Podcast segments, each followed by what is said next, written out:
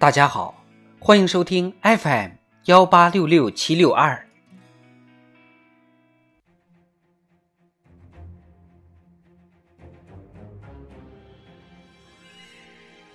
智慧人生，帮你开启生活的另一面。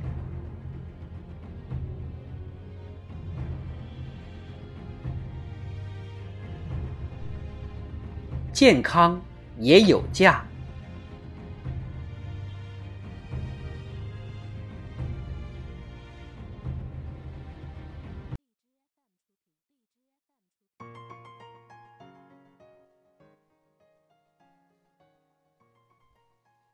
工作重要还是健康重要？这个问题不是心灵鸡汤问题，而是经济学问题。据统计，我国大城市白领中，因为经常加班而处于过劳状态的接近六成，其亚健康的比例高达百分之七十六。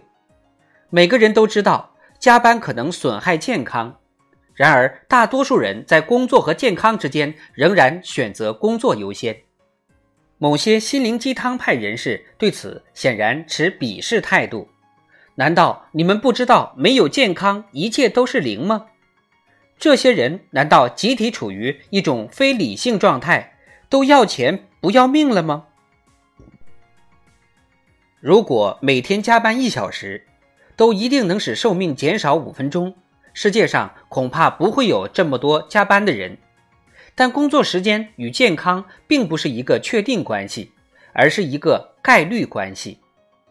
比如，一项历时十一年、跟踪考察了七千个英国人的最新研究显示，每天工作十一个小时的人患心脏病的可能性，比八个小时就下班的人高百分之六十七。这个结果并不像听起来那么可怕。因为一般人患心脏病的概率本来也很高，有很多人一生劳累奔波，最后仍然长命百岁。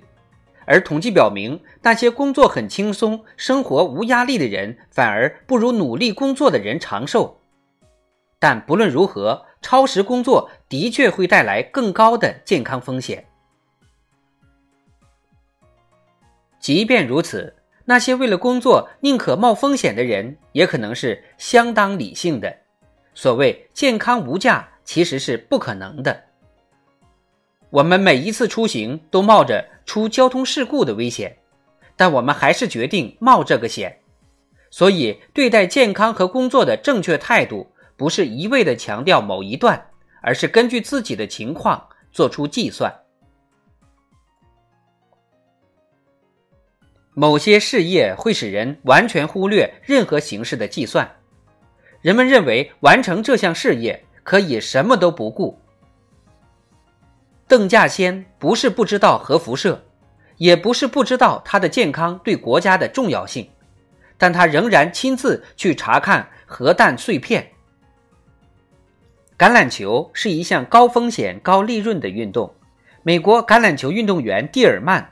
拥有二百六十万美元的合同，但他在纽约遭遇九幺幺恐怖袭击后，选择了一个更高风险却利润更低的职业——参军，结果死在阿富汗。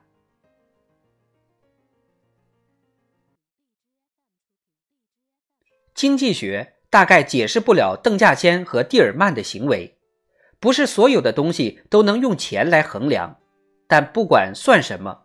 大多数人的大多数工作是做了计算的。有人参加美军去伊拉克服役，只不过是为了一家人的医疗保险。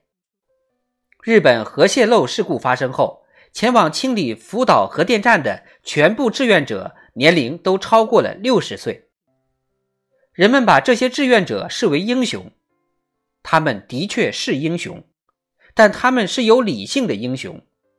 据一个志愿者跟记者说，他们的决定不是出于勇敢，而是出于逻辑。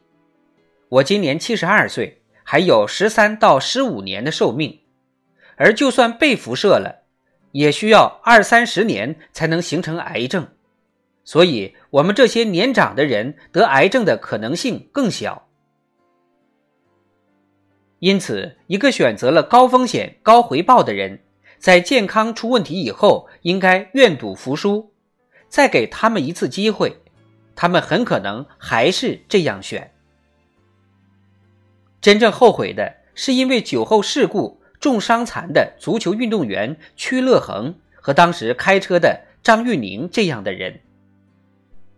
酒后驾车的回报远远抵不上其风险。作为球星、明星，应该专门玩大的，却在这种小事上冒险。所谓“君子不立于危墙之下”，说的是不冒不该冒的危险。正确的态度。不是不冒险，而是看值不值得。